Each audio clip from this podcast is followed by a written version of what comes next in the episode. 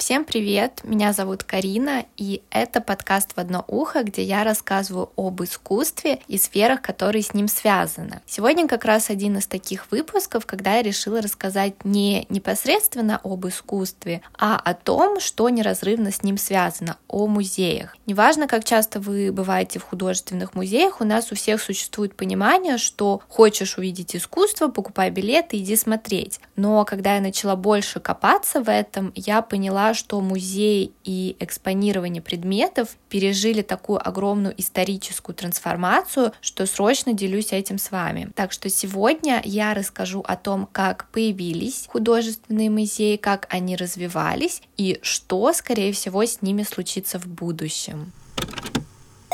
Если мы в целом будем говорить о музее, то определение будет достаточно простое. Это некая культурная форма, это место, где хранятся либо исторические артефакты, либо вещи, которые представляют собой художественную ценность. Здесь я говорю о большом классическом музее, как Лувр и Эрмитаж, например. В любом случае, это некая форма отношения к прошлому. И очень часто это форма отношения к определенному периоду в прошлом. Но вот вопрос, когда возникает возникает музей, уже не совсем однозначный. На самом деле музей как классическая социокультурная институция возникает совсем недавно. Это 19 век, буквально 200 лет назад. Но если мы понимаем музей как что-то более широкое, как саму идею, что нужна какая-то институция, чтобы она заботилась и сохраняла прошлое, то музей возникает тогда, когда в сознании общества появляется чувство исторического прошлого. На самом деле, пока какая-либо конкретная эпоха не ощущает преемственную связь с предыдущей исторической эпохой, потребности обращения к прошлому не возникает. Условно, я живу на территории Вавилона, это сейчас Ирак, где когда-то жили шумеры. Я даже использую какие-то трофеи, которые я получила от них, там тарелочки, баночки, скляночки, но при этом для меня шумеры абсолютно чужой и далекий народ. Когда-то они просто жили там, где сейчас живу я. Для меня это это две разные эпохи, никак не связанные друг с другом. Впервые вот это глобальное осознание связи с предыдущими эпохами возникает в период эллинизма. Это когда Александр Македонский и его последователи пытались возродить Древнюю Грецию. Тогда греческие предметы перестали быть просто баночками-скляночками, из которых едят. Они стали восприниматься как знак приобщения греческой культуре. Возникло осознание, что эти предметы имеют ценность не только бытовую, но и каждая конкретная вещь имеет ценность потому, что ей пользовались мои предки. Вещи в каком-то смысле помогали осознать связь с предками. Говорить о появлении музея в таком случае все равно еще рано. Музей это все-таки сформированная коллекция, для которой нужно специальное помещение или даже здание. А на тот момент появляются только какие-то частные коллекции, просто потому что у людей возникает интерес к предметам как таковым. Главная цель в то время это хранить предметы и передавать будущим поколениям. Составление таких частных коллекций будет длиться еще долго, потому что еще долго у человека человека не будет зарождаться идея того, что вот эти предметы из твоей коллекции можно и нужно показывать другим людям. Для музея же факт публичной демонстрации произведений искусства, наоборот, один из ключевых. Поэтому и египетские могилы, и античные храмы, и разные реликварии, саркофаги, королевские сокровищницы служили только для того, чтобы хранить, сохранять и защищать произведения искусства, которые в них находились. Это была частная собственность, которая редко была доступна кому-то другому, кроме владельца. Если мы воспринимаем музей как пространство, в котором хранится искусство, то далекими прародителями музея можно воспринимать несколько форм. Это шкаф-кабинет и студиола. Это тоже специфические формы для хранения артефактов. Шкаф-кабинет — это тип мебели, шкафчик, ларец, обычно с двумя створками, за которыми находились выдвижные ящички. Изначально его просто ставили на стол, потом немножко апдейтнули и стали делать уже вместе со столом столом как один предмет. И обычно такие шкафчики изготавливали из дорогих пород дерева и украшали живописью или инкрустациями. Что, кстати, интересно, особое внимание уделяли внутренней отделке, потому что этот шкаф-кабинет часто оставляли в открытом виде, чтобы коллекционеры рассматривали свои артефакты. Понятно, что такие кабинеты обычно делали на заказ, и были они очень дорогие, хотя как бы если у тебя есть деньги на то, чтобы содержать свою домашнюю коллекцию, у тебя явно есть деньги на то, чтобы позволить себе такой шкаф. Плюс часто декорировали этот шкаф-кабинет со смыслом э, в том плане, что его могли украсить живописью, которая бы рассказывала историю коллекционера или идею коллекции. Крупные предметы, конечно, в таких полочках хранить не могли, поэтому их часто использовали для мелких предметов. Драгоценности, гем. Гем — это драгоценные камни, которые украшены резьбой. А, для монет, медалей, печати и так далее. В принципе, это те вещи, которые очень часто мы до сих пор встречаем в крупных художественных музеях. Вторая форма студиола — это уже не предмет мебели, это полноценная, но все еще небольшая комнатка в доме. Часто студиола появлялись на месте домашней библиотеки или кабинета, в котором позже начинали хранить искусство или исторические артефакты. Фактически возникал такой домашний частный музейчик. Студиолы, так же как и шкафы-кабинеты, были богато украшены, и часто в их интерьере были завуалированы отсылки к тому, чем занимался коллекционер. Уже складывается ситуация, когда есть богатые люди, которые у себя дома в специальных кабинетах хранят всякие старые вещи. Но как будто все еще не очень понятно, для чего вообще они это делают. Хотя отчасти, конечно, это было вызвано интересом к прошлому, причем искренним интересом. Студиолы и шкафы кабинета возникают в эпоху Возрождения, когда преобладает такая эстетическая форма интерпретации прошлого. То есть то, что собирают коллекционеры, в первую очередь красиво. И хранят они эти вещи у себя для того, чтобы подходить, открывать эти ящики, смотреть и любоваться. Возрождение — это время, когда европейцы только открыли для себя античное искусство, которое вызывало искренний восторг. Поэтому и в самом искусстве художники, мастера пытались подражать античности. Можете подумать, с чем у вас в первую очередь ассоциируется такое искусство, но первое, что лично мне приходит в голову, это классическая греческая скульптура. Это скульптура атлетичных, физически идеально сложенных людей. Такие статуи тоже попадали в частные коллекции, но коллекционерам в целом было немножко пофиг на то, как хранится эта статуя, в каком она состоянии, можно ли ее отреставрировать, можно ли ее изучить. Главное — рассматривать ее и получать эстетическое наслаждение. Несмотря на то, что в этот период большинство коллекций оставались частными, они постепенно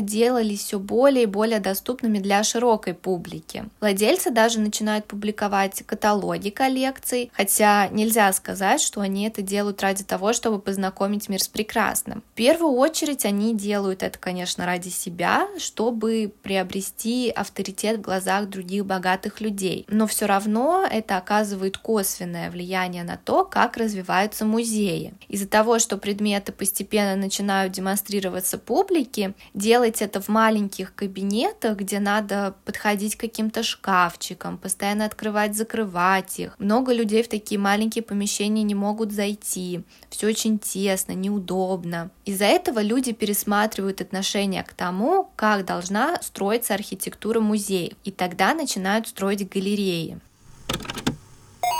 В архитектурном значении галерея — это, грубо говоря, просто длинный вытянутый коридор, но для хранения коллекции он оказывается удобен потому, что по его сторонам у стенок очень удобно располагать экспонаты. И, в принципе, эта идея никуда не ушла. До сих пор в музеях экспонаты расположены именно так. Кстати, слово «галерея», как галерея искусств, художественная галерея, место, куда можно прийти посмотреть искусство, произошло как раз от слова «галерея», которое обозначает обозначает архитектурное пространство. В чем отличие от музея? В музее, как правило, просто смотрят искусство, а в галереях часто можно еще и купить его. Постепенно, все еще в эпоху Возрождения, появляются разные движения интеллектуалов-гуманистов, которые начинают все больше и больше внимания уделять человеку, изучению человека и наукам, которые его изучают. На смену приходит эпоха нового времени, когда в мировоззрении общества появляется идея того, что учиться, изучать человека и его окружающий мир классно. Из-за этого начинает меняться и отношение к прошлому.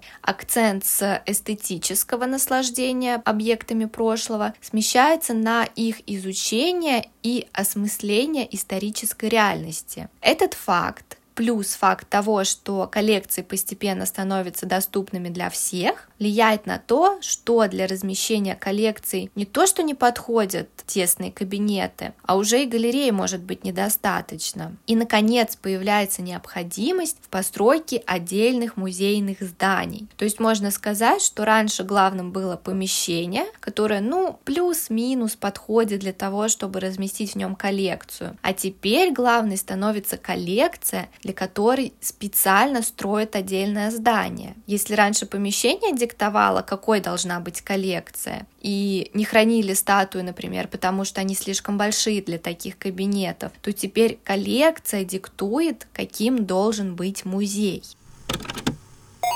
В XVIII веке архитектор Жан-Николя Луи Дюран в своей книге «Уточнение уроков архитектуры» предлагает проект идеального музея, который впоследствии становится неким ориентиром, как будут строить музеи. Как должен был выглядеть такой музей, по мнению Дюрана? Представьте квадрат, который создан из длинных коридоров, галерей. Получается, у нас будет 4 галереи и пустое пространство или дворик посередине. Теперь представьте две галереи, расположенные перпендикулярно, и попробуйте поместить вот этот крест в пустое пространство между четырьмя галереями. Если упростить, получится квадрат и вписанный в него плюсик. Только в середину этого плюсика надо еще вместить круглое помещение, ротонду. Вот примерно план того, что предложил Дюран. Он также предполагал, что будет по одному помещению для трех видов искусства живописи, скульптуры, архитектуры. Одно помещение для временных выставок, плюс помещение, где могли бы заниматься художники и скульпторы. Все проходы он предложил снабдить большими окнами, которые бы давали естественное освещение, что, конечно, тоже важно для экспонатов. То, что Дюран предложил архитектурный проект идеального музея, конечно, не значит, что музей строили именно так. Обычно всякие идеальные проекты остаются чисто теоретическими, хотя основной принцип, что должны быть галереи, вытянутые залы, залы для разных типов искусства, круглый зал и так далее, все это действительно было перенято для такого классического музея. Интересно тоже, что теперь, когда коллекции стали выставляться не столько для наслаждения публики, сколько для ее просвещения, важным становится вопрос а как разместить предметы в залах. Для того, чтобы показать публике, как развивалось искусство в каком-то смысле с научной точки зрения, было бы логично это сделать в хронологическом порядке. Но если мы это делаем, то логично нужен какой-то строго заданный жесткий маршрут, который архитектурно легче всего реализовать в виде амфилады. Амфилада — это последовательность помещений, когда они идут одно за другим. Грубо говоря, это проходные комнаты, комнаты одна за другой, что если мы встанем в начале и откроем все двери, то мы увидим сквозь все комнаты самую последнюю комнату. По сути, это и есть принцип галереи. В общем-то говоря, XIX век, когда были предложены эти принципы, иногда называют музейным бумом, потому что в Европе и России начали в огромном количестве строить подобные музеи. Если с одной стороны музеи стали очень популярны и доступны для широкой публики, что здорово, то с другой стороны публичные музеи очень ограничивали человека. Все, что он мог делать, это приходить, смотреть и пытаться выстраивать какие-то логические связи, потому что одной из главных функций музея становится образовательная. Есть уже идея использования музея как хранителя прошлого. А теперь еще накладывается и понимание, что человек должен прийти в музей и что-то новое для себя выучить. Ну и умные люди, которым это очень нужно, понимают, что через музей историю можно использовать и в политических, идеологических целях. Если в предыдущей эпохе музейная коллекция была особым средством, которое поможет открыть истину, то в 20 веке музей должен сам диктовать истину, которая объясняется политикой. То есть, с одной стороны, музей 20 века — это такое универсальное хранилище прошлого, но с другой стороны, это инструмент манипуляции и внедрения идеологии в массовое сознание. Ну и как вы думаете, кто больше всего этим пользовался? Конечно, тоталитарные государства. В то время это нацистская Германия и Советский Союз.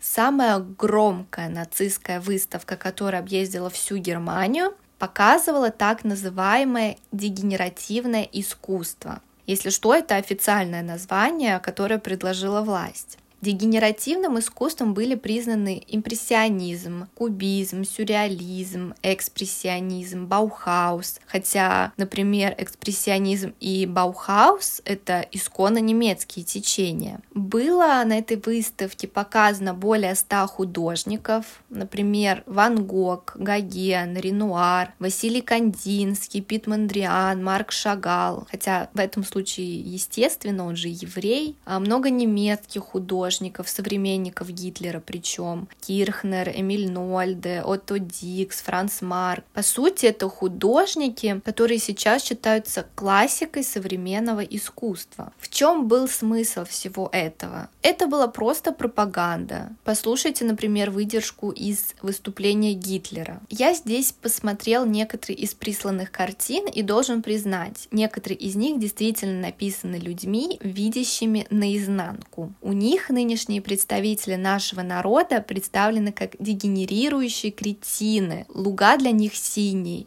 небо зеленое, облака серо-желтые и так далее. Так они чувствуют или, как они выражаются, это переживают. Я не желаю вмешиваться в спор, действительно ли указанные лица так чувствуют и видят или нет, но я хочу во имя немецкого народа запретить то, чтобы вызывающий жалость несчастный, которые страдают острым расстройством зрения, плоды своего болезненного видения пробовали навязывать окружающему миру или даже пытаться возвести это в ранг искусства, в кавычках, естественно. Короче говоря, такое искусство назвали опасным для нации и арийской расы, Конечно, мы сейчас понимаем, что никакой такой опасности искусство не несет. Но если его красиво подать под соусом нацизма, то оно станет служить идеологии. Самое забавное, что эти изменения то, что в 20 веке большой функцией музея становится идеология, это отображается и на архитектуре музея.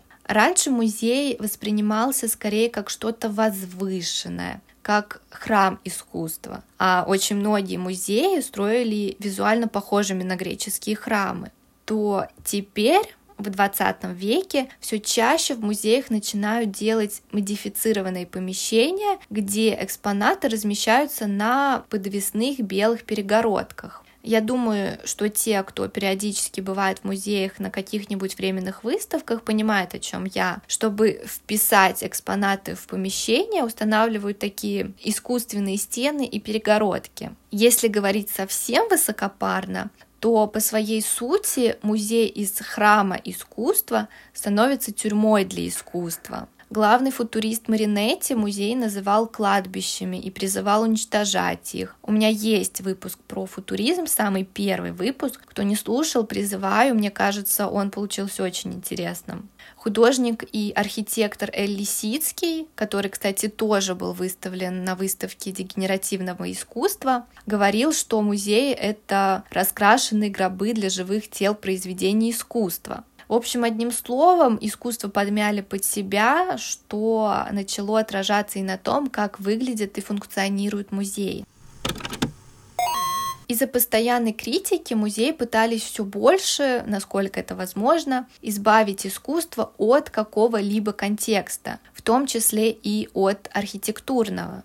Часто ведь музеи находились в королевских императорских резиденциях, тот же самый Эрмитаж в Зимнем дворце. Это тоже накладывало свой контекст, и понятно, что новую власть это могло не устраивать. Постепенно мы приходим к тому, что критик Брайан О'Догери назвал «белый куб». Белый куб — это выставочная концепция, когда произведение искусства, особенно это характерно для современного искусства, выставляется в абсолютно белом пространстве, чтобы зрителю не на что было отвлекаться, чтобы архитектура не перетягивала на себя внимание и чтобы искусство служило только само себе, искусство ради искусства. Изменилось также отношение к посетителю, и от идеи всеобщей доступности произведений искусства в XIX веке к первой половине XX века задачи музея были связаны в основном с элитарной культурой, с подготовленными зрителями, которые должны были иметь определенную насмотренность, чтобы понимать не только ход эволюции искусства, но и считывать концепции, идеи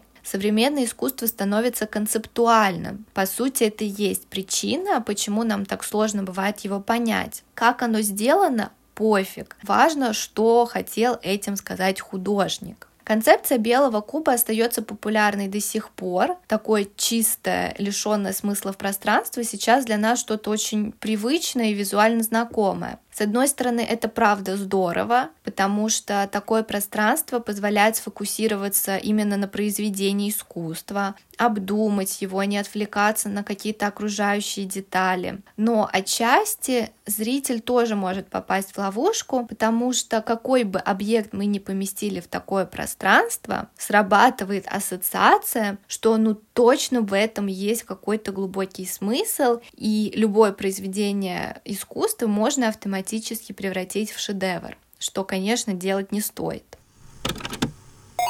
Сейчас музей все еще является местом сохранения культурного наследия, но демократизация и все-таки отход от э, сугубо научного характера музея привели к тому, что у музея сейчас остались только две основные функции это просвещение и развлечение. Сейчас, например, музей включается во все туристические маршруты и как бы становится местами обязательными для посещения. И неважно, интересно музей туристам или нет. Забавно, что иногда музеи становятся настолько популярными, что теперь они основная цель для туристов. Есть термин «эффект Бильбао», который появился после того, как в полузабытом испанском портовом городе Бильбао построили филиал музея Гугенхайма, после чего этот город стал финансово процветающим туристическим и промышленным центром Испании. За три года после открытия музея его посетили 4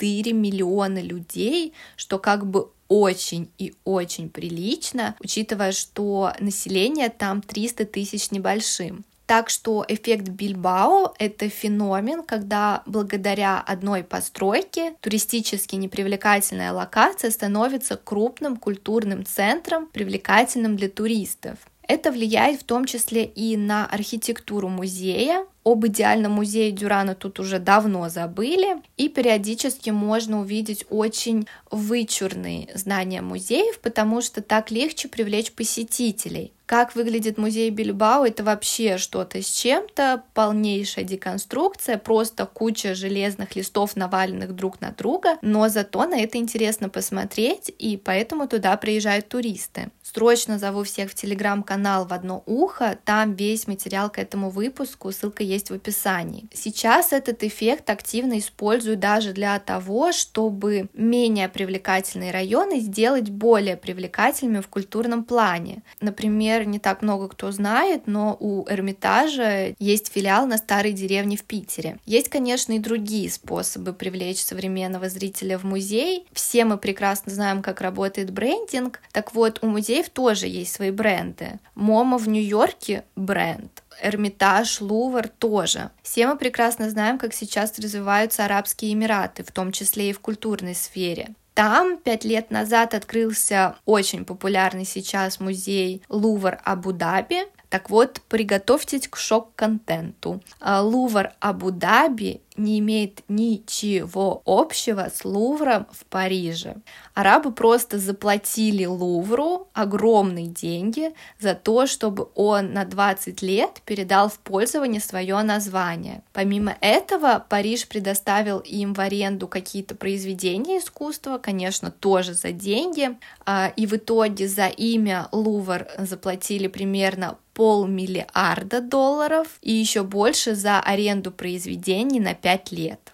Музеи делают буквально все, чтобы задержать посетителя как можно дольше. И в каком-то смысле сейчас даже конкурируют с кинотеатрами, торговыми центрами, пытаясь предоставить возможность не только посмотреть искусство, но и провести свободное время появляются так называемые музеи выходного дня. Кстати, именно поэтому музеи, как правило, работают по выходным. Обратите внимание, что выходной день во многих музеях обычно понедельник. В этот день музей тоже работает, но не для посетителей. Обычно его приводят в порядок, научные сотрудники занимаются своими делами. Художественный музей все-таки пока остается местом, где работают ученые и проводят свои исследования. В общем, все эти изменения повлияли на то, что в 2018 году Международный совет музеев ICOM решил пересмотреть само определение музея. Был издан красивый запутанный текст, естественно, где говорится, что музеи созданы для критического осмысления и обсуждения прошлого и будущего.